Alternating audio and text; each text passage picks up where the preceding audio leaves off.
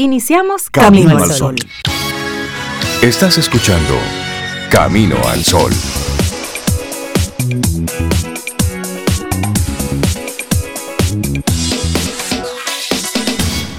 Buenos días. Hola Rey, Cintia, Rey, los veo ahí como muy bonitosos a ustedes, una matica. Ay, pero ustedes están muy lindos ahí. Eh, estamos estrenando. Me van a contar de qué se trata, porque yo los veo muy bien. Tienes que venir para ¿Eh? acá. Aquí está tu silla, Sobeida No, no, Ramírez. no. Ya me están atrayendo ustedes. qué cosa tan grande. Hola, buenos días. Y a lo que Sobe hace referencia es que recuerda, Camino al Sol oyente, que dijimos que íbamos a estar estrenando cabina en los próximos días. Y el viernes ya hicimos nuestra transmisión de prueba desde aquí. Nuestro plan piloto. Claro que sí, pero ya hoy formalmente estamos en una cabina estrenando un espacio para estar más cómodos, para recibir a nuestros colaboradores, para nada, para seguir caminando al sol. Y eso es que, que nos vamos a, a encontrar físicamente ya en una cabina. Es Reinaldo, Cintia, Laura, Sofía y yo. Exactamente. Es eso la es lo que. Eso es lo que tú me, eso es lo que Sí. ustedes Debió me están el diciendo. memo, sí. Sí, Sobe, significa que te vas a tener que levantar más Ay, temprano Dios otra vez. No, no, no, nada. Yo sé que eso de la virtualidad y te encanta, a mí también, pero es bueno verse, es bueno Darse un conectar cariñito cara a cara. temprano, darnos un abrazo en la mañana. Bueno, si ahí brindan café y Claro. dan desayuno, yo Cuente no tengo con problema, eso. porque tengo que aprovecharme ahora Sí. e incluir el desayuno. Cuenta con eso. Don't push it. claro que sí, claro que sí. Bueno, nosotros así arrancamos nuestro programa muy contentos. Esperamos que hayas pasado un buen fin de semana. Si hay alguien que pasó un buen fin de semana, creo que fue Zoe, que se fue desde Ah, el jueves. Señores, yo estoy súper contenta. Qué regalazo me he dado yo como en este segundo mes del año. Yo les invito que si eso, que seguro lo van a repetir, ustedes puedan asistir, porque miren, sale uno no solamente lleno de conocimiento, de más conocimiento, sino lleno de más desafíos de seguir aprendiendo. Y con la motivación, Cintia Ortiz, de, de escribir, si ese es un, un gusto que uno, que uno tiene. Una maravilla de, de- de personas que estuvimos ahí en ese taller, Inspirare se llama. Luego yo voy a traer un par de personas a Camino al Sol para conocer esa iniciativa y conocer lo que viene, porque ya viene, viene algo. Pero, Pero no es un taller de ahora. escritura por lo pronto. Mira, es un taller, uf, una combinación, porque mira, empezamos haciendo yoga Reinaldo Infante en la misma playa. En la playa. Eso es rico. En la misma playa, haciendo unos ejercicios, unos movimientos de yoga. Y luego empezaban eh, nuestras jornadas de, de trabajo. Antes de llegar al, al- al campamento, había que leerse tres libros de tres autores que yo nunca había leído. Dos de ellos ni siquiera los había escuchado mencionar. Entonces, primer descubrimiento y primer aprendizaje. Esos tres escritores, escritores maravillosos. Les voy a pasar los libros para que si quieren leerlo lo, lo puedan hacer. Luego aprender cómo sacar el mayor provecho de esos libros a través de, de unos esquemas que nos enseñó la profesora. Y luego, más importante, ese aprendizaje colaborativo. Porque un libro son 5, 10, 20, 100 personas, para cada quien va a ser un libro totalmente diferente. Lo que va a ver, lo que va a aprender, lo que va a interpretar. Y eso enriquece porque, por ejemplo, de, res- de repente Cintia dice algo que yo no lo vi en el libro, pero ella sí lo vio. Y entonces eso engrandece el libro. Y eso me encantó. Entonces fueron todos esos días así. Y luego el compartir fuera de eso, de conversar fuera de, de lo que es el espacio formal de aprendizaje. Eso fue de verdad maravilloso.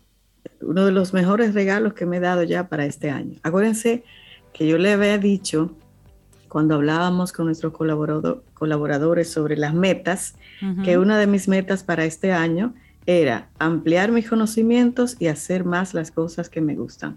Ah, pues ya yo lo estoy ejerciendo. Ya tú estás en eso. Muy bien. Ya yo estoy en eso. Sí, sí, sí.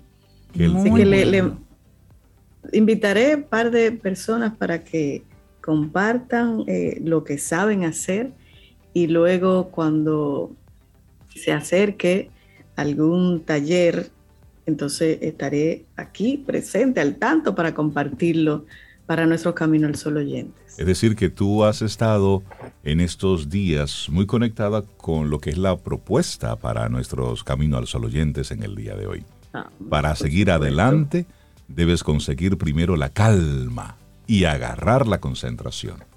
Ah, sí, la concentración. Totalmente. Es eso. Qué bueno, Sobe, y gracias por compartirnos tu, experiencia. De verdad que sí, así esperamos que muchos amigos, amigas Camino al Sol oyentes hayan pasado un buen fin de semana, hayan podido conectar con eso que quieren. Nosotros lo pasamos entre, entre amigos este fin de semana. Sí. Conectando, reconectando con gente chévere, teniendo conversaciones buenas, de esas que te dejan un buen sabor en la boca. Así es que nada, agradecidos en, esa actitud de tomar esta semana con todo lo que venga de la mejor forma posible. Y así arrancamos nuestro programa Camino al Sol. Sobe, mira, tú dejaste un playlist el viernes, ¿cierto? Sí, ¿te gustó? Me gustó. Yo lo hago pensando en ti, Rey. Y lo respeté en la medida de lo posible.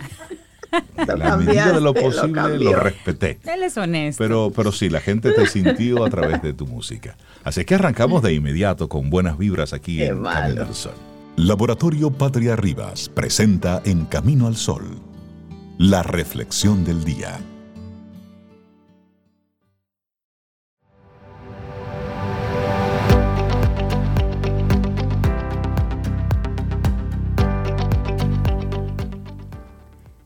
Si vale la pena hacer algo, hazlo con todo tu corazón.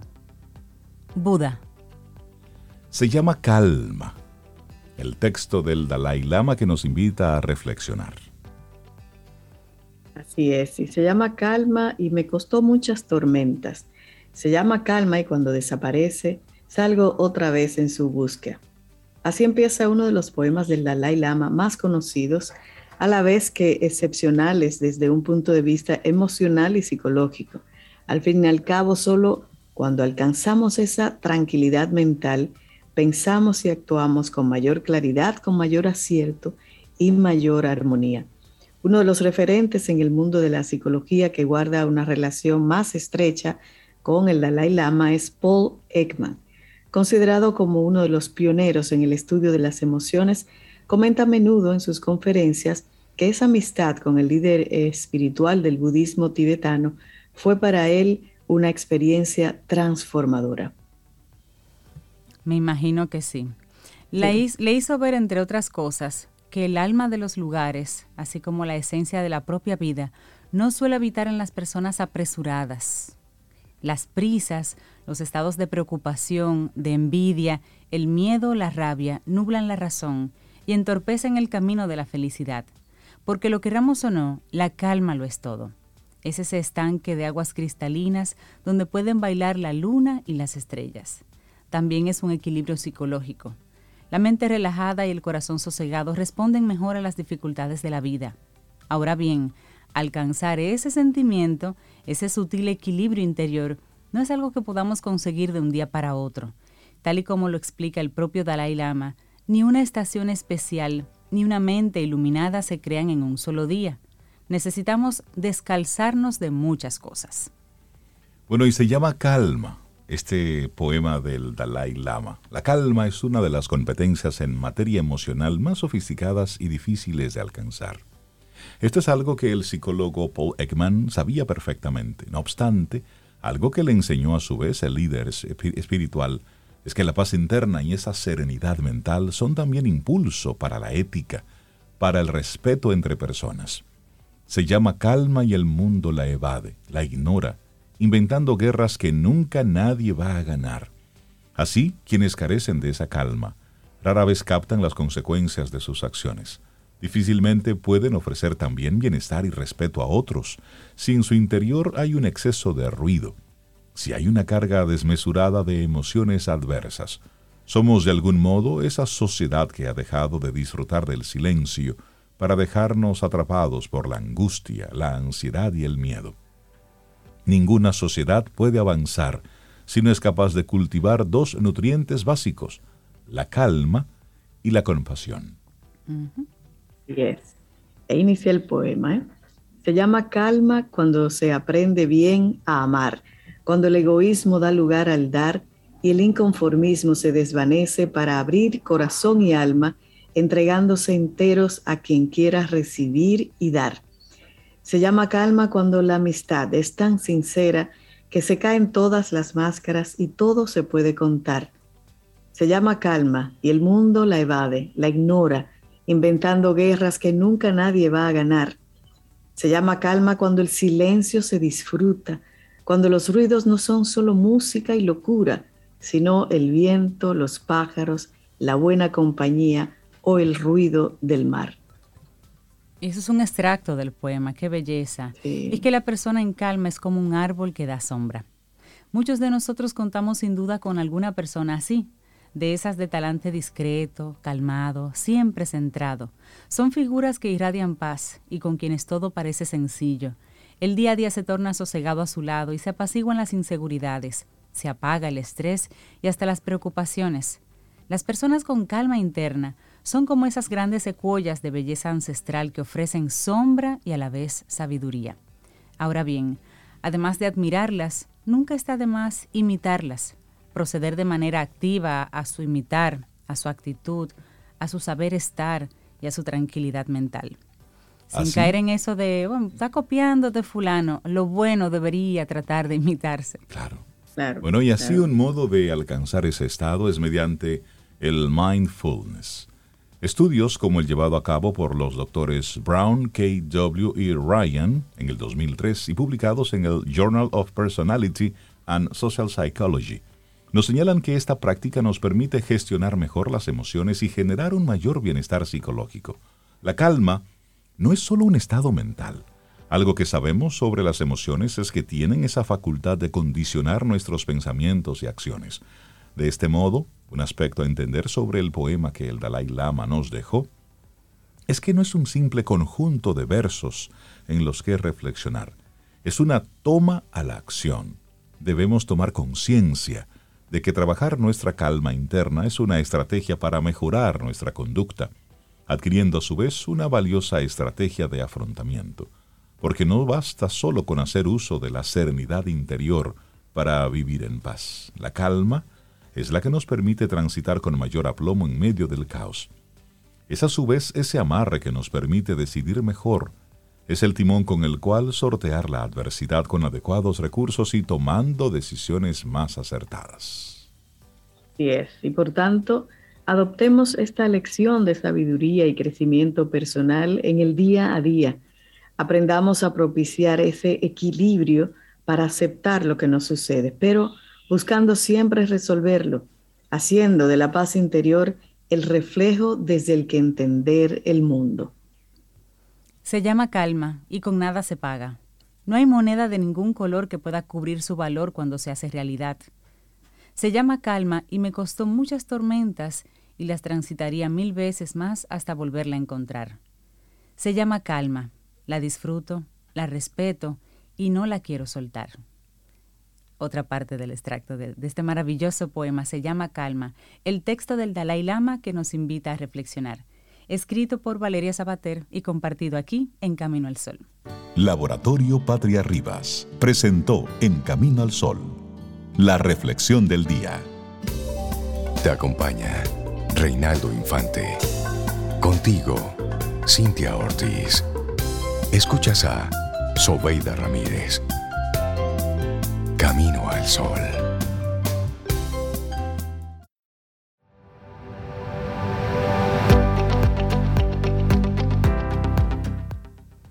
No busques santuario en nadie más que no seas tú mismo. Otra frase de Buda. Como muy rápido este lunes. Va como rápido. Esto va rápido, pero bueno, sí. pero si es en buena compañía y estás haciendo lo que entiendes, dale, que de eso va todo esto. Y mire, estamos muy contentos de conectar con nuestro buen amigo Paulo Herrera Maluf, con quien ya lo hemos, hemos oficializado su título aquí en Camino al Sol. Paulo Herrera Maluf es el cable a tierra de Camino al Sol. Sí. Hola Paulo, ¿cómo estás? Buen día. Buenos días, buenos días, qué alegría estar aquí hoy eh, desde, desde lejos, por un tema de logístico particular del día de hoy, pero de verdad que hubiera querido estar en cabina como toca ya en estos tiempos. Pero bueno, aquí estamos. Aquí te esperamos con cafecito en mano. Claro. Bueno, no se puede tomar un café por Zoom, ¿no? O sea, eso no, no me puede mandar. Por eso, por eso, es que hay que empezar a moverse de nuevo ya, empezar a, a, a, a tocarse y a hacer, a estar presentes corporalmente en la mayor cantidad posible de lugares. Sí, totalmente. Desde luego, si uno puede, como el, como el caso de hoy, utilizar esta ventaja para sortear una, un choque logístico, pues fabuloso, pero privilegiar siempre lo, lo presencial. Ese, ese es mi, mi, lema para, este, para esta parte del año en el que estamos regresando. Tú decías cable a tierra, Rey. Bueno, y hoy traigo lo que, que es tremendo compromiso, dicho sea de paso. Hoy traigo lo que yo considero para hablar un poco del el mejor cable a tierra posible, que es la risa. ¿Mm? En, en, otras ocasiones, creo que en otra ocasión hablamos de la risa en el programa. Yo creo que es un momento adecuado de hablar de la risa eh, con esta, estos tiempos tan raros y tan confusos que nos han tocado vivir. No solamente a nosotros aquí en esta eh, hermosa media isla nuestra, sino en el mundo en general. O sea, estamos viviendo un, un cambio de época eh, eh, bien raro. Eh, y por eso yo pienso que la risa es más necesaria que nunca, porque, porque sirve para mucho la risa. Adelanto que esto es un tema muy serio. No, no, esto no, esto, no, no, no, no. no vamos a reír un chingue, pero yo, pero, pero dentro de esa alegría seria uh -huh. que, que es tan importante mantener en nuestro día a día. Y también quiero comenzar haciendo una especie de aclaración, un disclaimer. Yo no pretendo decir que la risa resuelve todos los problemas. ¿eh? Tampoco es sustituto para atendernos eh, eh, con personas que sí están entrenadas para tratar problemas grandes, gruesos, profesionalmente, dicho sea, valga la redundancia, eh, la, la, risa da para mucho, pero si, si, tenemos un tema que muy serio y que se ha, se ha sentado en nuestro cerebro y ha llegado a ser un cierto desbalance químico, la risa nos puede ayudar, pero no, hay que ir. Esto no sustituye atender al profesional que, que nos ayude, que nos acompañe, que nos, eh, que nos indique lo que tenemos que hacer eh, y que nos saque del hoyo en que caímos y caímos en un hoyo. Hago esa aclaración porque no, no, no, no, lo último que yo quisiera es que esto se confunda como eh, un tema de autoayuda al extremo. Yo, respeto mucho la autoayuda, qué bueno, yo creo en eso, pero, eh, pero no sustituye, no sustituye de todo, no sustituye, no sustituye ese, ese, ese, esa atención profesional que podemos necesitar todos y cada uno de nosotros en algún momento determinado también, y hago esa aclaración porque es algo muy relevante en este momento, ¿eh? o sea, también parte de lo raro que es el tiempo que estamos viviendo, es que, eh, óyeme, eh, necesitamos esa atención emocional, mental, psicológica, eh, probable, si no todos, la gran mayoría de nosotros, porque esto, este terremoto global, que ya vamos para dos años, eh, ahora a fin de mes, a fin de mes se cumplen los dos años de, la, de lo del italiano, ¿se acuerdan? Que son 29 de febrero. Así sí, es. Así es. caso oficial, este terremoto no es verdad que no nos ha afectado a todos, sin excepción, a todos. Eso es bueno saber. Entonces, habiendo, eso hecho, habiendo hecho esa aclaración, perdón, hablemos entonces un poco de, de la risa. La risa es un tema serio, como dije, y tiene que ver mucho con autoliderazgo y liderazgo de otros. Autoliderazgo es para tú darte permiso y preservar la capacidad de reírte, si no de todo, aquí un secreto entre nosotros eh, cinco, que también está Laura Sofía por ahí, y, los cientos de miles de personas que nos escuchan. Aquí un secreto. No casi de todo, de todo. Se vale reírse de todo, incluso de, de las cosas más terribles, incluso de la muerte. Eh, eh, y es importante que preservemos esa capacidad porque es un cable a tierra, nos mantiene sanos. No hay nada más poderoso para recuperar la perspectiva en un momento dado que una buena carcajada. Definitivamente. Y eso, eso de perder la perspectiva momentáneamente o de una manera más permanente es un riesgo que afrontamos todos los vivos todos los días. El, único requisito para perder la perspectiva es estar vivo. ¿eh? Nos pasa a cualquiera, nos pasa en un momento dado, a veces nos perdemos un poco. Y, el, una de las cosas que más ayuda en mi experiencia es cuando tú ves lo cómico que puede tener prácticamente casi toda situación. ¿eh? Y te permites reírte de esa parte cómica, tiendes a recuperar la perspectiva. Y la, hace dos semanas comentábamos aquí, eh, primero en cuanto a autoliderazgo, pero también en cuanto a liderazgo de otros. Eh, y todos estamos de alguna manera en posición de liderazgo, porque basta con ser cabeza de familia y ya estamos en posición de liderazgo. El rol más importante del liderazgo en tiempo de crisis es mantener la perspectiva, proveer perspectiva cuando se ha perdido, para recordar qué es lo importante, en qué es que nos tenemos que enfocar, qué es lo que tenemos que hacer en ese momento. Y la risa tiene ese poder de devolvernos a a, la, digamos, la capacidad, si la perdimos momentáneamente, de volver a enfocarnos en lo que es importante y por qué es importante. Paulo, y en esa misma línea, estás mencionando varias cosas que me gustaría hacer un poquitito de hincapié. Los líderes, cabezas de familia, tienen esa responsabilidad de, por supuesto, ser ese, ese cable a tierra, esas personas que están ahí medio coordinándolo todo, pero en un sistema en el que no era bien visto, no es bien visto estar siempre con una sonrisa a flor de piel, donde si usted es, el líder, usted tiene que ser un hombre serio. Si usted es el papá, era el hombre serio. Es decir, y de forma cultural, si se quiere, Paulo. Es decir, el papá. Eh, yo, sé que en el cielo, por enésima vez, mi papá se va a reír y me va a jalar las orejas con esta anécdota rápida que voy a contar. Mi papá era Carú. como yo, yo soy Carú, yo soy Carú, yo lo sé. Y un día lo vieron en Chelcha y le dijeron, ay doctor, yo pensaba que usted era serio, pero usted no es serio nada, usted lo que es feo. Ay, qué terrible. Entonces, a veces confundimos seriedad con adultez, o sea, con estar con el rostro adulto. Yo soy serio, yo no me digo. Exactamente.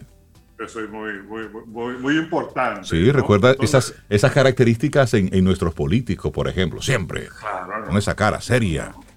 Eso seria. Y, y, la, y, la, pose, la cara de machete. Exacto. Eh, eh, y no, no, no, no, eh, no, no tiene necesariamente que ver una cosa con la otra. De hecho, una de las cosas de las que más rápido nos podemos reír es precisamente de la pomposidad o del exceso de pomposidad. No es casual, no es casual que las tiranías no suelen tener sentido del humor. Totalmente. Ojo. O sea, eh, eh, Totalmente. cuando tú ves que, que, un régimen totalitario o un ambiente muy totalitario empieza a estar mal visto reírse de algunas cosas, eso puede ser llamada la atención, de que nos estamos tomando la cosa demasiado en serio. ¿eh? Porque de lo que se trata no es no tomarse la vida en serio, es de no tomársela demasiado, en serio. Porque esta vida es larga, es difícil, eh, eh, puede ser hermosísima, pero incluso para disfrutar lo hermoso de la vida hay que ponerle su sazoncito. Afortunadamente en el Caribe tenemos esa lira cómica muy a flor de piel y somos eh, eh, eh, somos muy guasones en el Caribe y nos burlamos de cualquier cosa empezando por nosotros mismos. Eso es un rasgo importantísimo de salud mental. O sea, la, la, capacidad de reírte de ti mismo y de no tomarte en serio a ti mismo demasiado, eso es, eso es un don que hay que, hay que acogerlo, como don es gratuito, pero también hay que cultivarlo y hay que educarlo. El humor se educa y el humor se, se, se, se, cultiva, si se quiere, ¿no? Entonces, eh, eh, eso, eso, también el humor es una expresión de libertad. La risa es una expresión de libertad. Totalmente. Fíjense que cuando los padres y madres a veces nos ponemos en, usar esa pulsión autoritaria, ¿no? Eh, y queremos hacer sentir nuestro peso, porque tal vez nosotros mismos estamos molestos, lo que sea. lo que nosotros queremos es que, el, niño o la niña se siente el, el peso de la autoridad eh, que, o que los, se sienta el dolor o que llore, pero jamás que se ríe. Pero si se ríe, porque la risa, ¿cómo tú peleas con una gente que se está riendo? No, es que la risa desarma. Claro, claro. Entonces, entonces también, ah, por cierto, un llamado cuando, cuando queremos pasarnos de, de serio como padres y madres, eh, la perspectiva, de recuperar un poco la perspectiva, reconociendo que hay situaciones en las que la risa no es bienvenida, pero son muy pocas. Son ciertamente muy pocas. Y además de que la risa es un muy buen enchufe por no decir enchufle, que es lo más dominicano. sí, la forma más rápida de tú conectar con otro, claro. Claro, porque, porque es que tú estás conectando con, con, un, con un refugio muy particular y muy, eh, eh, muy íntimo de cada quien. Que es esa, esa risa lo que lo, lo, que lo hace reír, eh, lo que lo desarma, lo que lo hace vulnerable para buenas cosas idealmente, desde luego.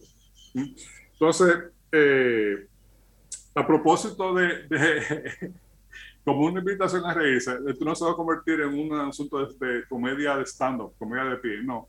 Pero, eh, por ejemplo, a propósito de, las, de la, las, las, medidas o el desmonte de las medidas que anunció el presidente la semana pasada respecto de la obligatoriedad de usar mascarilla y presentar los certificados de vacunas, a mí me dio en los tapones, ustedes saben que yo tengo un rico trastorno obsesivo compulsivo que yo le he sublimado, que en los tapones yo hago listas. Me gusta eso, listas. Esa es, eso, esa es la, la, la locura, el, digamos el punto de locura que puedo tener como todos lo tenemos. Entonces a mí me dio por hacer una lista de cosas que no son obligatorias, pero que son necesarias. Sencillamente como un recordatorio de que lo que se está diciendo, señores, no es que no es necesario, es que no es obligatorio. Uh -huh. ¿Eh? Como por ejemplo, cepillando los dientes todos los días. Eso no es obligatorio. Pero es necesario. Pero es necesario. Es necesario. Mirar a ambos lados de la calle antes de cruzar. Eh, no es obligatorio. Pero obligatorio. Es necesario. Pero es necesario. Si usted quiere llegar entero al otro extremo. Al otro lado, usted mira a ambos lados. Entonces, un poco para mantener la perspectiva. Estudiar antes de un examen. No es obligatorio estudiar antes de un examen. Uh -huh. Pero. Pero, exactamente. Se sugiere. ¿Eh? Se sugiere que lo haga. con la boca cerrada. Innecesario. Necesario, necesario, necesario. necesario. Eso es muy necesario, por favor. Pero es muy necesario. Sí. No escarbarse la nariz en público, con el perdón de la imagen. Exactamente. Deje el cerebro tranquilo. A, a, a, ti no te van a meter preso si tú te nariz en público, ¿verdad que no? Pero. Pero. Pero. Dar los buenos días, tampoco es obligado cuando te llega a un sitio. Pero es bueno. Pero es necesario. Es necesario. Claro, claro, para comenzar. De, de, de la convivencia. ¿eh? Entonces, la risa puede ser una tremenda grasa para esa convivencia. Definitivamente. Eso el mensaje. El Donde mensaje no es obligatorio, pero la risa sí es necesaria. Ríase. si le pregunta y no entendió, mucho. si le pregunta y no entendió, ríase. Ríase, claro, ríase. Claro. Sí. Si usted fue a buscar algo que se suponía que estaba listo, porque también esto es un tiempo para recordarlo, para, para reservar el, la molestia y la bilis para cosas que son de verdad importantes. Ay, sí. Porque sí. tenemos también Claro. la, la, la, estamos hipersensibles, estamos quemados, estamos gastados, porque somos seres humanos, no somos de palo. Si, si, por ejemplo, si usted va a buscar su, su, la, la, ropa de la lavandería y no está lista, ríase. Es eso. Pero de verdad, no con un sarcasmo, ríase, que eso no importa, eso no es nada. Y con eso le estás y, y quitando. Es lo que importa el gran esquema de las cosas, Claro. que es la perspectiva que puede traer la risa. Y con eso tú le estás que- quitando presión, le estás quitando presión y seriedad a las cosas. Claro. Sí. Tú sabes qué, qué me pasó a mí precisamente este fin de semana cuando llegué a, a las terrenas donde era un campamento que estaba haciendo. Señores, miren, una, bo- una goma vacía, Ajá. pero vacía que se había abierto un poco. Y yo me reí. Pues yo dije, oye, ya estamos aquí, detenidas, llegamos y ahí vi la goma vacía, ahí se vació. Eso ¿Tú te imaginas está que- vivo. ¿Tú te imaginas que hubiera sido en esa carretera? Exacto, en la carretera. Tiene tantas curvas, tantas... Ujú. Y yo me reí porque yo dije, mira, algo me protege Ahí y está. agradecida. Exactamente. Claro, ahí se arregla. Oye, pues fíjate cómo ella echó vaina ahí sin querer. en la terrena. Eso le pasa a que se va a la terrena. Claro, claro. Es como una amiga común de Reinaldo, Cintia, que se cayó y se seleccionó un pie. Y entonces ella dijo, pero pregúntame dónde. Pero pregúntame dónde. Pregúntame dónde fue. Pregúntame dónde. Pero, pero es eso, es buscar, porque pudo haber sido peor. Y ahí es donde nosotros tenemos que poner las cosas en perspectivas. Pudo haber sido peor lo que me pasó ahora. Sí, pudo haber sido peor, aunque no entienda lo que me está ocurriendo en este momento. Y me reí. Y me gusta que Pablo desmonta ese mito de que el serio no se ríe y que el que se ríe mucho es charlatán. O sea, usted puede ser muy sonriente, muy risueño y ser una persona muy seria. Y puede ser una persona muy seria, es decir, en el sentido de que no se ríe, de que no, no expresa ningún sentimiento y puede ser un sinvergüenza. Así que eso no tiene, la risa no tiene que ver con eso. Desconfíe del que no se ríe, nunca. Sí, dice Gary, Gary, un, camino al solo oyente, comparte por acá una frase de Charles Chaplin que dice, ese hombre es poco serio, ríe poco. Mm. Ah, del agua mansa, Dios líbrame, dice otra frase por ahí. Paulo Herrera Maluf, muchísimas gracias, Paulo, por conectar con nosotros. Una de risa para como siempre. Eso. Nos gusta. Ahora mismo me acabo de reír con esa frase de, de Rey. Yo no sé por qué, yo voy a hacer una cita terapéutica. Para que te Cada vez que yo oigo esa frase de, del agua mansa, líbreme yo, yo, no sé por qué me siento aludida. Pablo, que tengas un excelente día. Terapia con Sobe. Gracias, Pablo. Un abrazo. Para iniciar tu día, camino al sol.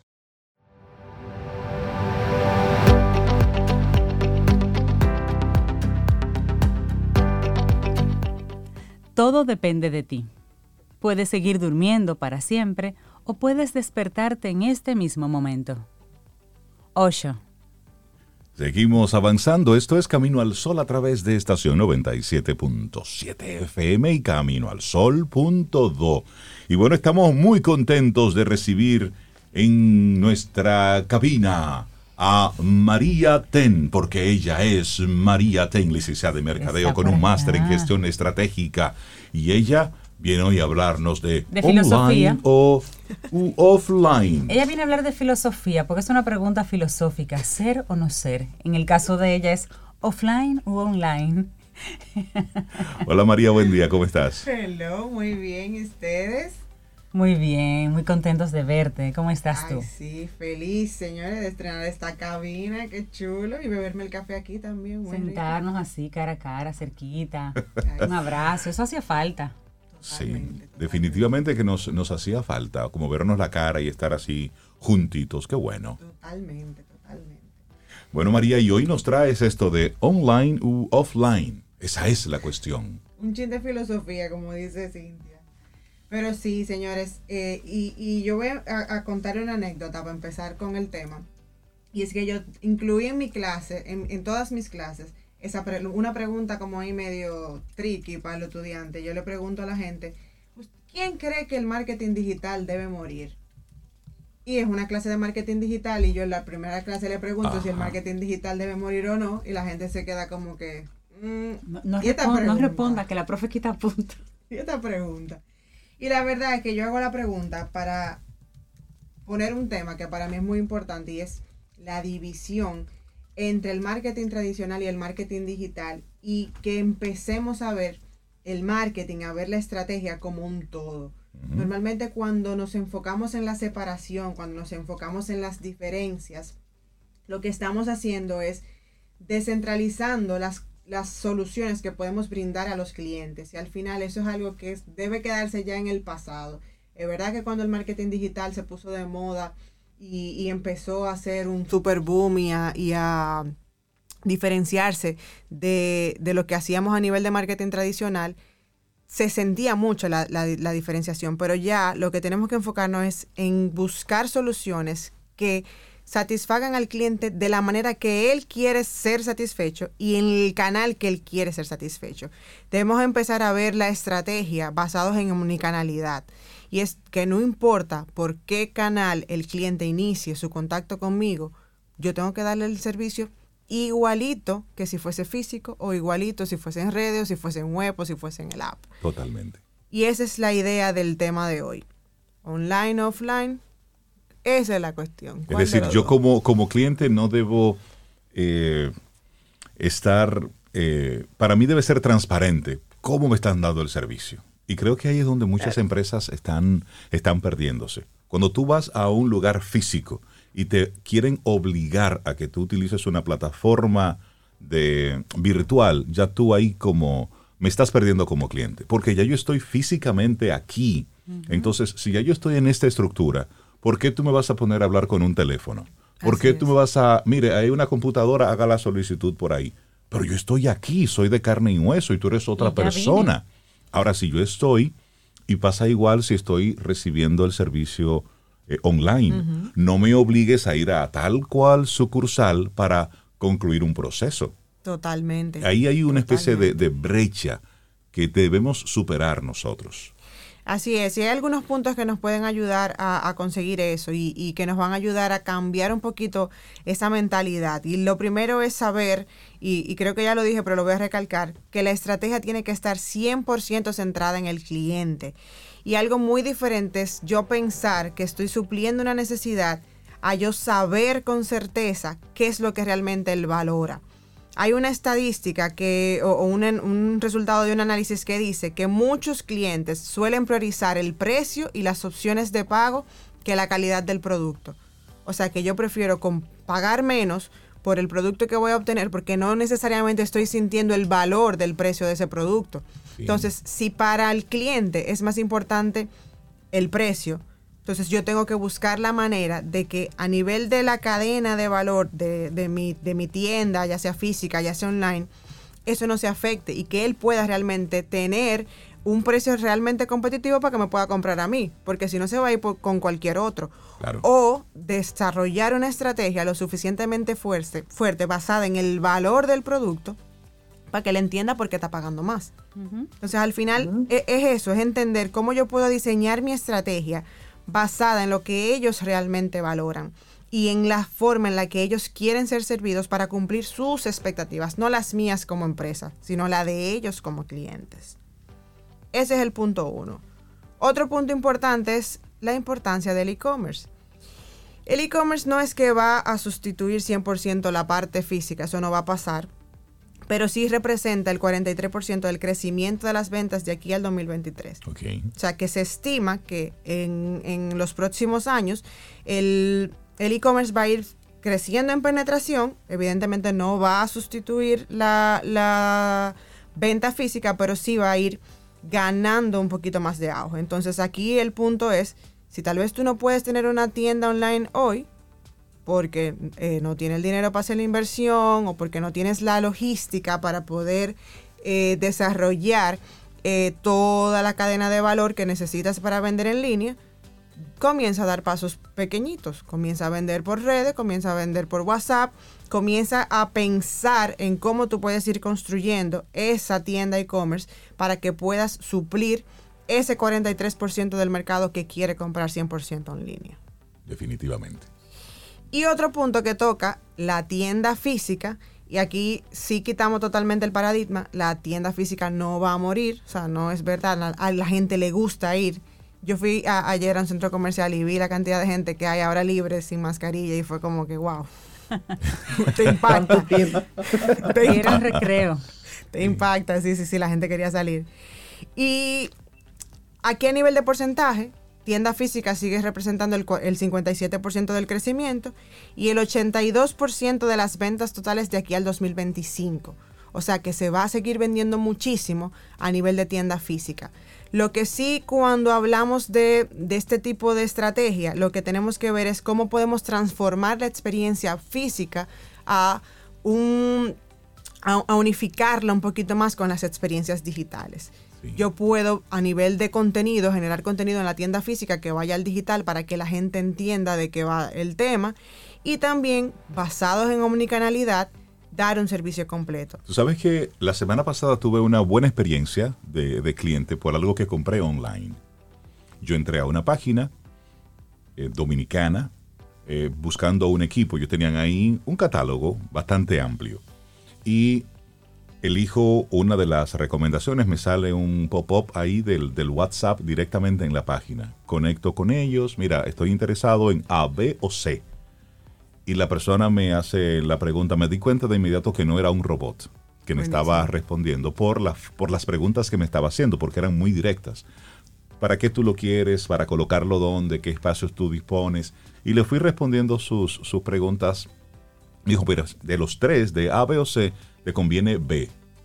La opción B era la más económica de todas las opciones. Y dije, mira, déjame seguir a ver, a ver qué tal todo esto. Le pregunto por las garantías. Mira, la garantía me mandan una serie de, de videos del, del equipo funcionando Buenísimo. y cuáles eran las garantías que daba la marca fuera de aquí. Bueno, pues yo digo, envíame la cotización, me pasan la cotización, me hacen un, un descuento si se ejecuta la venta en ese momento. Y yo sigo, yo bueno, me parece porque de todo lo que había visto físico en el mercado, porque la semana pasada fui a varios lugares buscando eso, hasta que me topé con esa experiencia online. Le seguí el juego, vi la, me- fue la opción más económica y con el mejor servicio, porque a los lugares físicos que fui, era, usted me, me puede explicar, señor, señorita, hágame el favor. Usted trabaja aquí. Usted trabaja aquí, mire, usted me puede explicar. ¿Mm? Pidiéndole un favor. Casi pidiendo favor. Sin embargo, Sí. en online yo me sen- sentí que la persona estaba ahí conmigo. Me dio la, en menos de cinco minutos ya yo tenía la cotización, el número de cuenta o las opciones de, de- de pago y todo lo demás.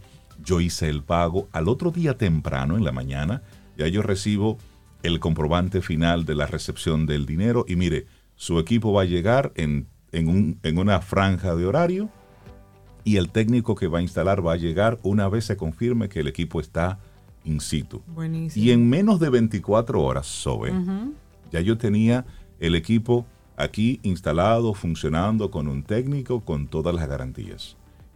Es decir, fue una buena experiencia porque aquí se están, hay empresas que están conectadas con, con esto que muy bien está diciendo María Ten. Sin embargo, hay otras que en lo físico se están desconectando totalmente.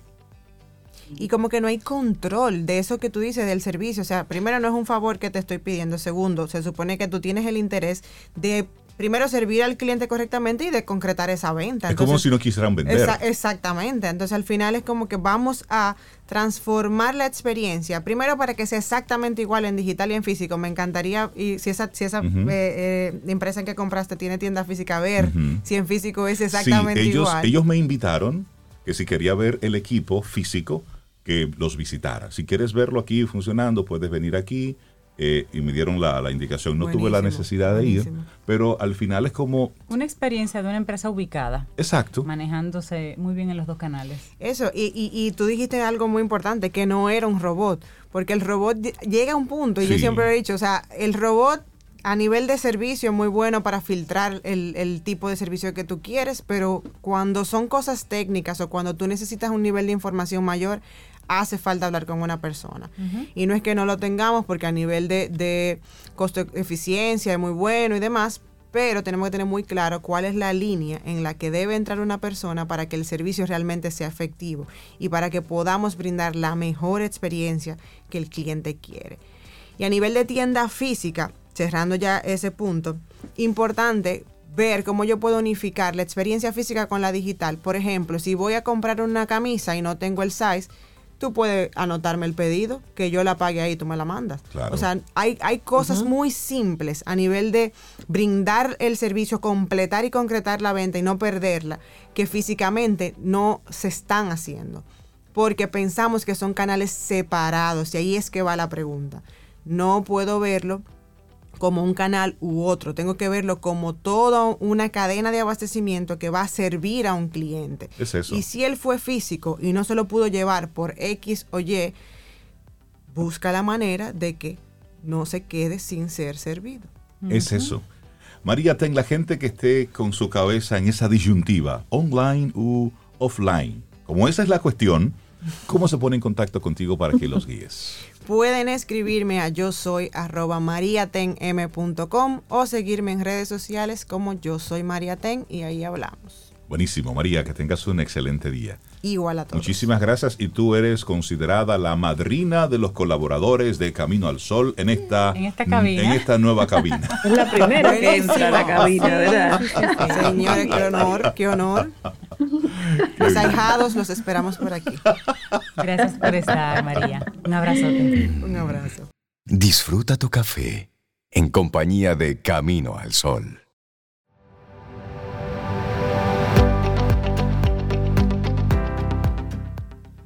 Lo que eres es lo que has sido. Lo que serás es lo que haces ahora. Buda.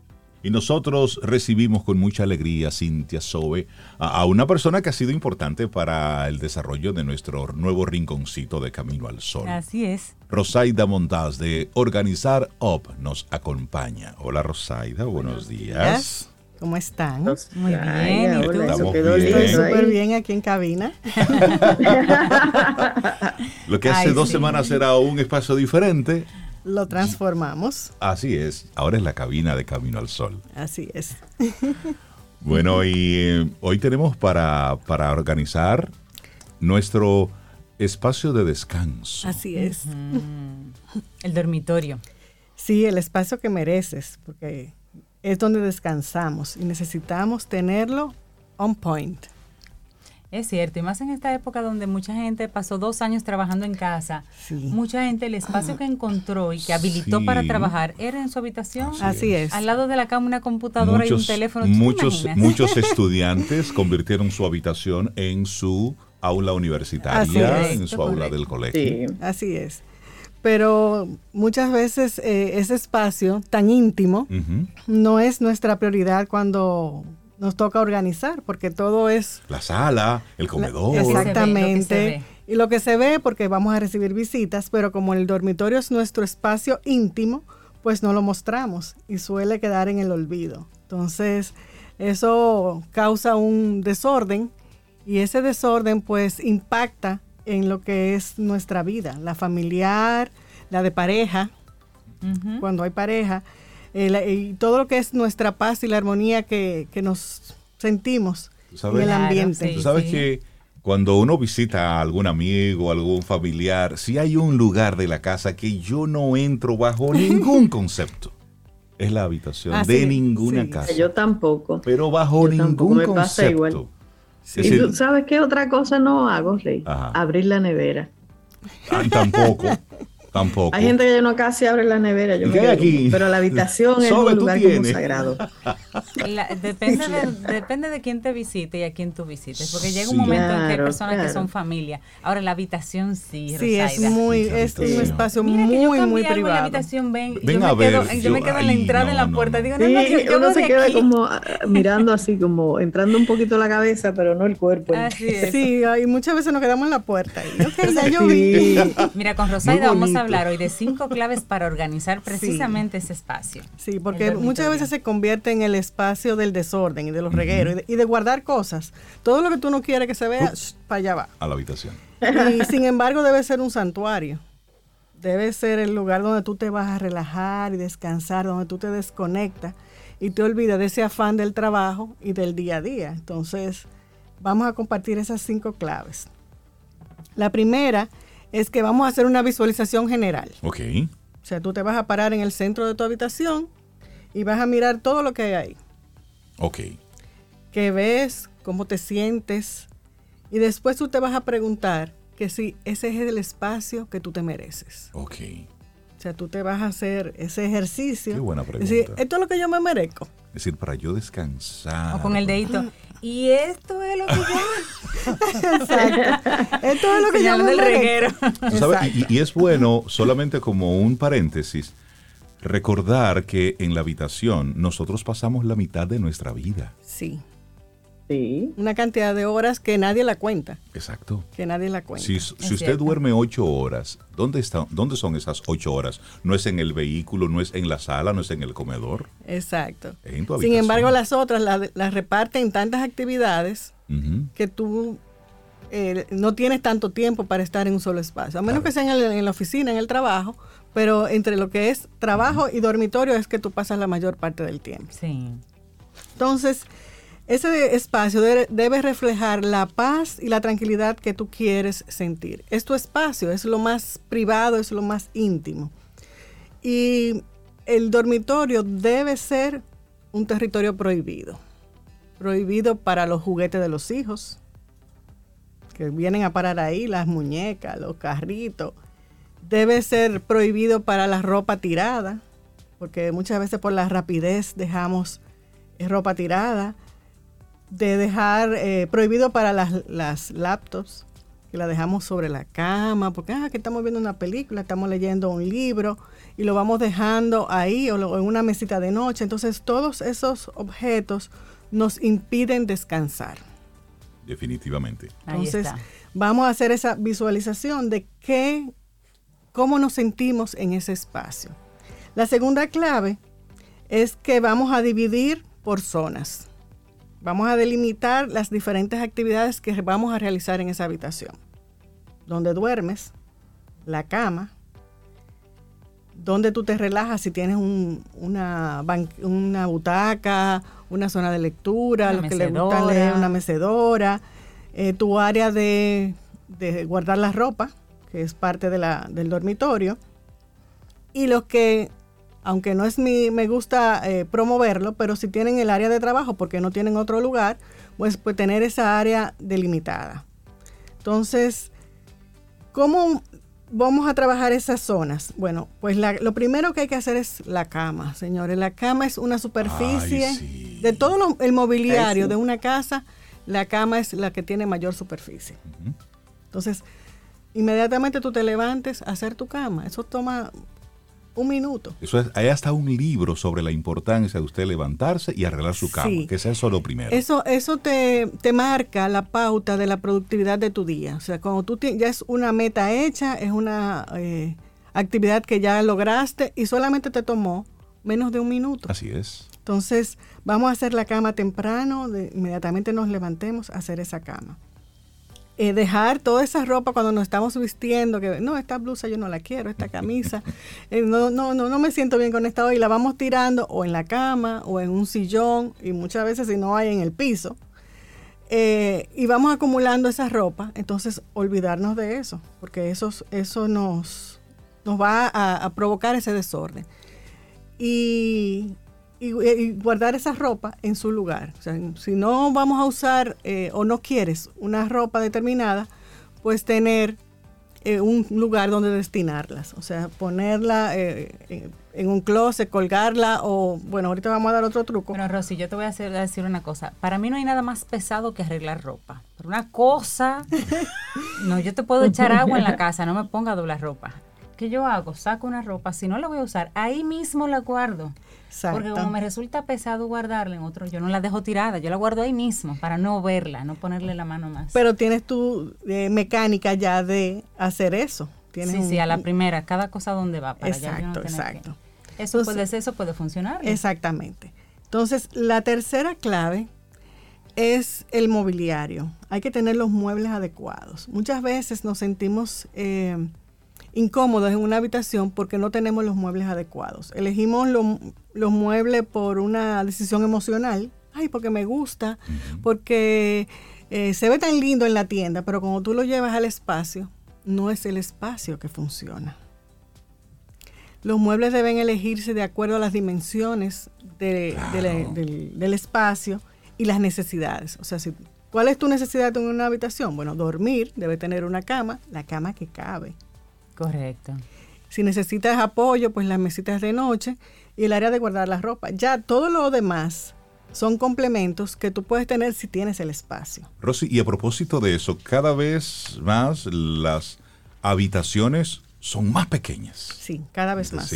entonces, por lo general, un juego de habitación básico, clásico, está la cama, las dos mesitas de noche y el gavetero. Exacto. ¿Mm? Ese es como el, el básico. Pero a veces con los nuevos diseños que están haciendo ahora, o cabe la cama y una mesita, o cabe solamente la cama.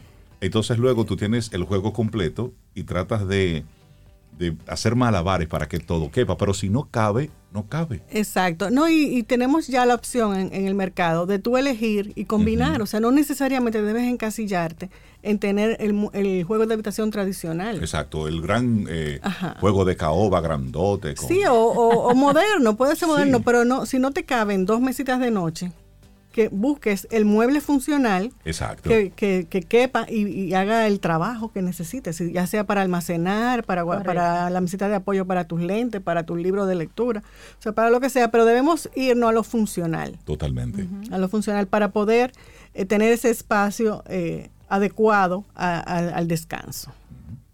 Entonces, la, la cuarta clave es invertir en almacenamiento. Y no me refiero en un almacenamiento para guardar, sino para delimitar. Por ejemplo, de la ropa que hablábamos o de la ropa que te acabas de quitar, si tú no tienes dónde colocarla, pues la vas a tirar y va a tener un desorden. Entonces, lo recomendable en ese caso es tener una cesta para la ropa sucia y yo recomiendo tener otra cesta para la ropa que ya tú no quieres y va a donación entonces poderla poner ahí y ya a la hora que se llena tú sabes que eso va a donación y lo puedes regalar.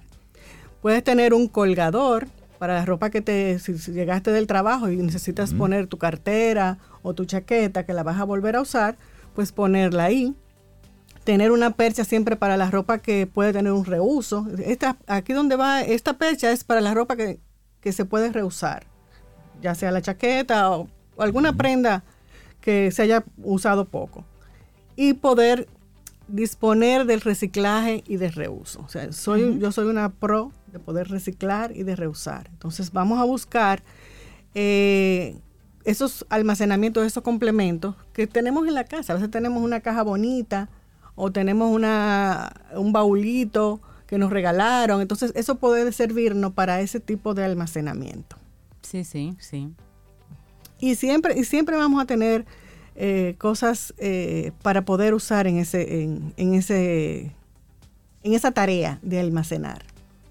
Definitivamente, Rosy, y hay otro elemento importante que tú lo has mencionado entre tus palabras, y es que sea el espacio tenga un uso lógico. Sí. Porque a veces tenemos todo como bien puestecito, pero es para que no se use. Así. Entonces. bonito. Bonito. Entonces tenemos esa habitación bella, espectacular. De foto. De foto. Pero entonces no es práctica. Sí, debemos ser funcionales. Exactamente. Inclusive hasta la misma rutina de, levantarnos. O sea, cómo vamos a hacia dónde va a estar la puerta del baño, hacia dónde está nuestro armario. Todo eso eh, indica o nos da una pauta para poder colocar nuestro mobiliario, porque eso va a, marcar la circulación. Entonces, el tú poder desplazarte y moverte en tu habitación es fundamental, porque si no te vas a sentir incómodo, no, no vas a estar a gusto. Y todo eso influye en tu poder descansar. Definitivamente. Quiero hacer también hincapié en, en, el uso de la tecnología. Muchas veces nos, nos yo sé que es necesario, y yo lo hago, de, tener el móvil cerca en la mesita de noche, pero en la medida de lo posible tenerlo lo más alejada posible y que no interfiera con nuestra cabecera. O sea, si te podemos tener algún elemento en la mesita de noche que nos bloquee la luz, el sonido y todo esto, pues eh, ayudarnos, porque eso nos va a ayudar a descansar. Mientras tenemos tanto interferencias y tantas cosas que en el momento de descansar, pues evitemos todo eso, todos esos elementos que nos limitan. ¿Y la clave número 5? La clave número 5 es que vamos entonces a mantener todo esto en orden. Ese es el gran reto. Una vez lo organices, mantenerlo. Mantenerlo. El mantenimiento. El mantenimiento es fundamental porque tú lo puedes organizar hoy, pero ya pasado mañana vuelves a lo mismo. Entonces, enfocarte en que tú has hecho algo por un propósito y es estar en un espacio a gusto, y que puedas descansar.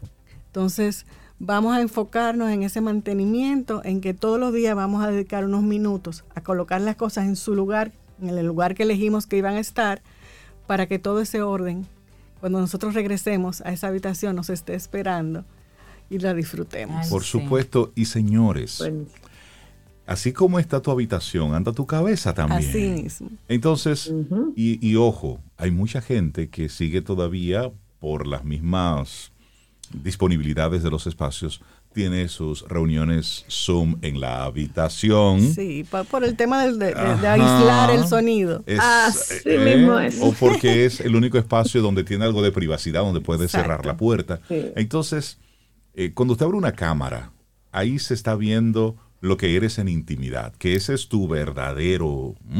Es, es, tu, tu realidad. Es tu versión más honesta. Entonces, cuando tú abres esa cámara y está esa cámara, esa, esa cama vuelta a una locura total, y una camisa por allá, y una corbata colgada por allá, usted podrá tener el mejor branding en las redes sociales, pero cuando esa cámara se abre en esa habitación, ahí es donde sale tu verdadero tú. Y no tiene que estar todo tan bien puesto ni, ni tan pero sí sí eh, cada cosa en su lugar que se sienta esa armonía que tú quieres transmitir porque tú tienes que transmitir eso que tú sientes. Entonces si tú no, no estás en ese en ese mood de, orden pues no vas a transmitir eso. Definitivamente. Rosy la gente que se quiera poner en contacto contigo que tú los ayudes con tus con tus buenos consejos cómo se pone en contacto con Organizado en mi página web organizarup.com y en las redes sociales como Organizarup. Bueno, pues Rosy, nosotros aquí en Camino al Sol agradecidos por el apoyo que nos has dado con la organización, la estructura de nuestra cabina. Es un trabajo que está in progress, está en proceso, pero, pero muy contentos de contar contigo en esta siempre, Siempre, siempre, nosotros somos usuarios del servicio de Organizar. Rosy, que tengas excelente día. ¿eh? ustedes también, un beso. Hacemos una pausa y retornamos en breve. Esto es Camino al Sol. Mm, disfruta tu café en compañía de Camino al Sol.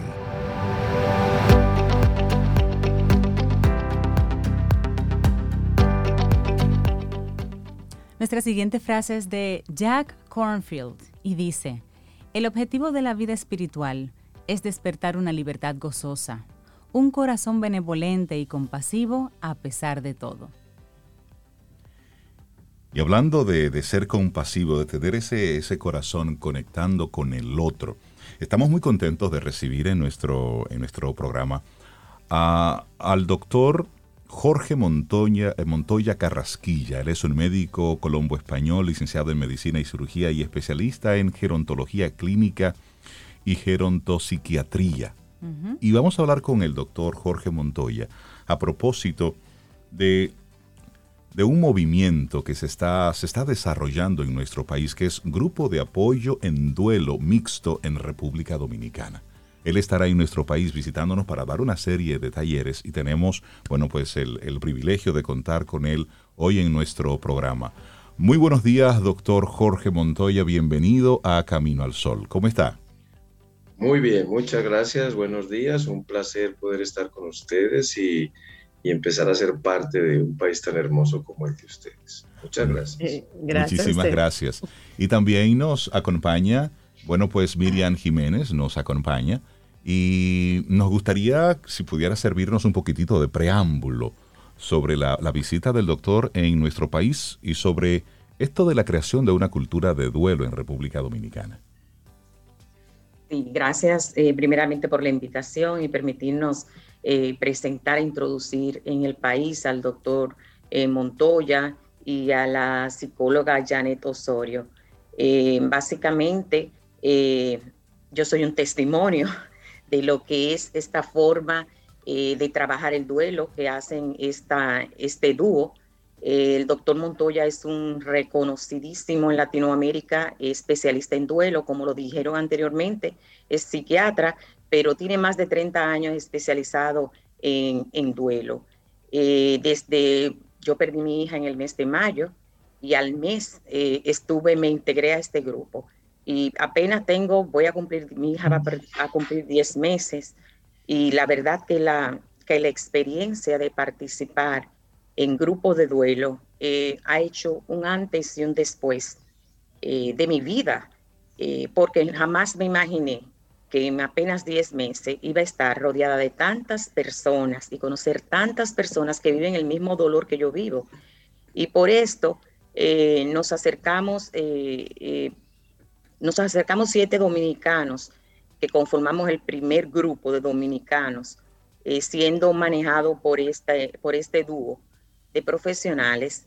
Y hoy en día somos ya un grupo de 90 dominicanos, eh, donde, como decimos, hablamos el mismo lenguaje, el lenguaje del dolor, pero un, un lenguaje que está siendo guiado por, de una forma que nos permite a nosotros eh, saber que no es el fin del mundo, que el dolor no desaparece, pero sí en felicidad podemos vivir nuestro dolor.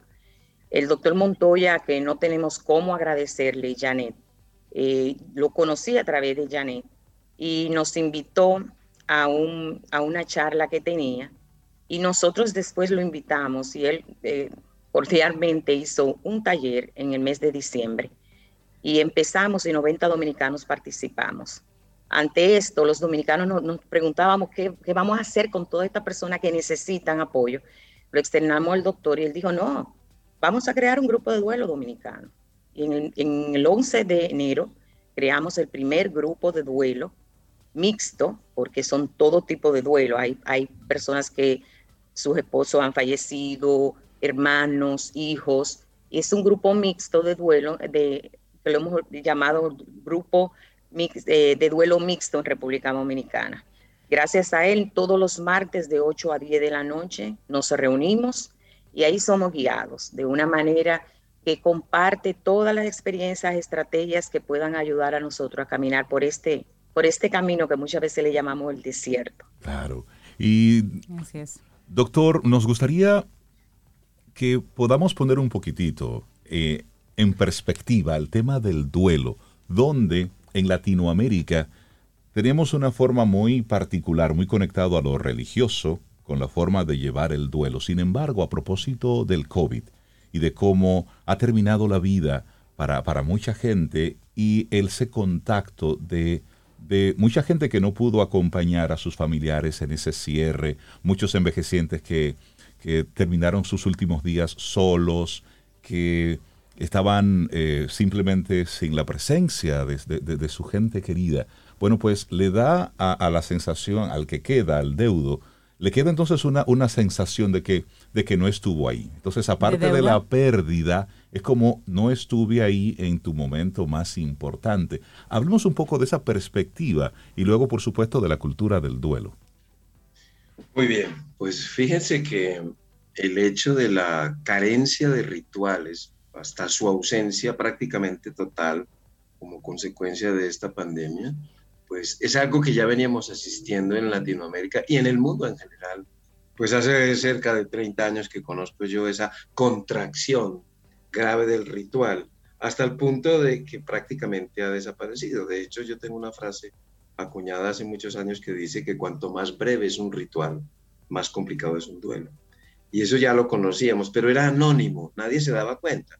Entonces decían, no, nosotros hicimos esto, pero no había esa publicidad. ¿Qué vino a hacer la pandemia? Sacar a flote algo que ya existía y que nos hemos dado cuenta que eso no es bueno que necesitamos estar con nuestros seres queridos, que necesitamos de los rituales, porque fíjense que la función más importante de los rituales funerarios no es, como podría pensarse, el reconocimiento de la realidad o las funciones o, los beneficios religiosos, no, es ampliar mi red social de apoyo, es decir, estar rodeado de otras personas que me permitan eh, salir eh, por lo menos o dar los primeros pasos en este proceso tan complejo.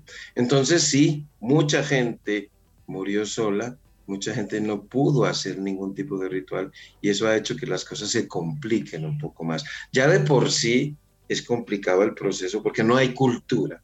¿A qué llamamos cultura del duelo? Es la misma que se ha hecho durante años para el riesgo cardiovascular, ¿no? Para la prevención de las enfermedades cardiovasculares. Es informarle a la gente qué es el duelo, qué podemos hacer por nosotros mismos, qué pueden hacer las demás personas por nosotros mismos. Porque hace ya muchos años sabemos que un suceso cualquiera será tanto o más angustiante cuanto más lo desconozcamos. Y fíjense que nos enfrentamos a las pérdidas sin ningún tipo de conocimiento. Mm. Y eso es lo que no queremos, que en el país, que en la República Dominicana, la gente empiece a tener herramientas para cuando sucedan estos hechos, decir, por lo menos tengo algo con qué defenderme, algo a que a pegar. Y en ese sentido, doctor, em, este, este grupo mixto incluye, como mencionaba, hay, bueno, como, ah, como mencionaba Miriam. Miriam, como mencionaba Miriam. perfecto. Como mencionaba Miriam, es un grupo mixto. ¿Significa esto que el dolor es uno o, es una forma de afrontarlo, el dolor, independientemente si lo que perdí fue a mi, mi esposo, una madre, un hijo? el dolor como tal es un sentimiento y, un, y, un, y una sensación única y, puede tener un único em, approach, un único, una única forma de, comenzar a trabajarlo en grupo? Pues miren, eh, el dolor es una experiencia absolutamente subjetiva, desde el dolor físico hasta el dolor emocional. Pero el dolor en, en los distintos tipos de pérdidas es muy parecido. Lo que lo hace diferente es lo que la tragedia significa para mí. Es decir, lo que la pérdida significa, para, mí. para mí en términos de que afecte mi mundo personal. Hay pérdidas de poco impacto en mi mundo personal. Por ejemplo, perder un primo, que vive, yo qué sé, en Estados Unidos y que nos criamos, pero se fue hace mucho tiempo, eso no va a tener un gran impacto en mi mundo personal, en mi rutina diaria. Pero si muere ese primo, que es mi amigo, mi confidente, como se dice aquí en Colombia, mi parcero, mi cuate, como se dice en México, pues hombre, eso sí va a afectar notablemente eh, mi mundo personal, mi realidad. Eso es básicamente, pero el proceso de, de, de sanar, de salir de recuperarnos. Yo no uso mucho la palabra superar, aunque se usa mucho. El, proceso de recuperarnos es esencialmente el mismo. Es como las heridas que tú tienes, ¿no? Tú te puedes cortar, quemar, raspar, pero el proceso de cicatrización es esencialmente el mismo. Estamos conversando con el doctor Jorge Montoya Carrasquilla a propósito del Tour de la Esperanza, contribuyendo a la creación de una cultura de duelo. Tenemos con nosotros a Janet Osorio. Ella también forma parte de todo esto. Y de antemano les digo, tanto a, Janet como al doctor Jorge, tenemos que hacer otra conversación, porque realmente esto, esto nos toca a todos, de una forma u otra, todas las familias han sido tocadas de una forma u otra, más cerca, más lejos, por alguna pérdida. De hecho, es parte de la misma dinámica. Pero eh, en, este caso, Janet, ¿qué se, qué se persigue con, con este tour? Eh, ¿Dónde estarán llegando? ¿A quiénes estamos invitando? ¿Con qué intención? Eh, muchas gracias a toda su audiencia, a este hermoso programa. Los estaba escuchando antes de, ingresar con ustedes. Estamos muy gozosos de que nuestros hermanos ahora de República Dominicana, que ahora sí podemos llamarle, llamarles a ustedes, están siendo un regalo para nosotros. Al doctor desde Colombia, desde Medellín y yo desde Veracruz, México. Y ahora somos un, un, mismo corazón. Este Tour de la Esperanza, contribuyendo a una cultura del duelo, tiene la intención de llegar a todos aquellos corazones estrujados, como le llama Miriam, todos aquellos corazones apachurrados por este momento del camino del duelo. ¿Cuál es la intención? Como ya lo decía el doctor Montoya, es llevar información, ¿no? Cuando tenemos información acerca de lo que estamos viviendo, lo normalizamos y entonces no caemos en cuestiones que nos puedan llevar por caminos no favorables, sobre todo en el duelo hay que cuidar mucho esa parte. Está dirigido a toda persona que estés eh, pasando por el camino del duelo, ya sea por una pérdida del, ser querido, como es un deceso, pero también toda, toda pérdida como un divorcio, una cuestión de pérdida de la salud, una cuestión de migración, o sea, el duelo y el camino de las pérdidas hay tantas y las hay durante todo el trayecto de nuestra vida, que realmente no es para una audiencia en específico, es para todo aquel que quiera conocer un poco más sobre esto que es la tanatología, que cuando escuchamos a nuestros hermanos de Dominicana nos decían, ¿qué es esto? ¿Qué es tanato? ¿Qué es tanatología? ¿Qué es este término? Entonces, eso es lo que queremos llevar y lo hemos nombrado Tour de la Esperanza porque eso es el camino del duelo la esperanza de que esto no acaba en esta vida terrenal, sino que hay, hay algo más y aprender a recolocar esa ausencia física con la que ahora vivimos cuando es un deceso y aprender a cómo se recorre este camino. Entonces están todos invitados, todo aquel profesional de la salud, todo aquel profesional que no es del área de la salud, pero quiere aprender a cómo acompañar a un doliente, porque todos vamos a ser acompañados y todos vamos a acompañar en algún momento a alguien en el camino de las pérdidas. Entonces todos necesitamos ser esa, ese facilitador, ese acompañante idóneo, ese hombro, esa oreja y esa escucha favorable. Y esa es la intención, eso es lo que queremos llevar. Estamos hablando, serán cuatro talleres, tres en Santo Domingo, uno en Santiago. ¿Dónde serán realizados y para qué fecha están programados? Y este tour tiene como fecha 6 de junio de este año 2022 y entonces el lunes 6, martes 7 y miércoles 8 de junio de 6 a 8 de la noche eh, como un rango estimado de tiempo. Eh, vamos a estar ahí para ustedes las horas que, que así ustedes nos los permitan, ¿no? Pero el horario es a partir de 6 de la tarde eh, hora de dominicana, pensando que es un horario en el que ya algunos están fuera de la jornada laboral y que les pueda ser accesible el participar. Y los, el día 6, 7 y 8 de junio sería en el Teatro Laura Beltrán de la secundaria Babeque, que muy este, generosos han sido movidos en su corazón y nos han permitido el tener el acceso a este, a este lugar está en la avenida Roberto Pastoriza, ustedes lo conocerán mucho mejor que nosotros, la ubicación, y ahí sería esos tres primeros días de estas charlas que queremos mucho remarcar que son gratuitas. Excelente. Bueno, eh, tenemos ya otra, otra cita junto con el doctor Jorge Montoya y también con, con Janet Osorio para que sigamos conversando por todo esto. Gracias a, Miriam Jiménez, quien es la, la coordinadora de, este grupo de duelo mixto en República Dominicana por permitirnos tener esta breve conversación. Por supuesto, de aquí a junio falta, falta mucho tiempo y nos permite entonces tener varias conversaciones para recordarle a nuestros amigos Camino al Sol oyentes eh, estos encuentros. Muchísimas gracias y por supuesto agradecerles por esta iniciativa, porque todos en algún momento de nuestra vida pasamos por, no por uno, por varios procesos varios, de Muchísimas gracias. Un gran abrazo desde República Dominicana, allá a Colombia y a México. Un gran abrazo. Hasta pronto. Muchas gracias. Y así nosotros vamos llegando ya al final de nuestro programa Camino al Sol por este lunes. Estamos a 21 de febrero. Mañana martes, si el universo sigue conspirando, si usted quiere y nosotros estamos aquí, tendremos un nuevo Camino al Sol y esperamos que hayas disfrutado del contenido del día de hoy. Recuerda nuestras vías para mantenernos en contacto. Hola arroba caminoalsol.do. Visita nuestra web y amplía más de nuestro contenido. Caminoalsol.do. Hasta, una, próxima, edición. Y pásala bien.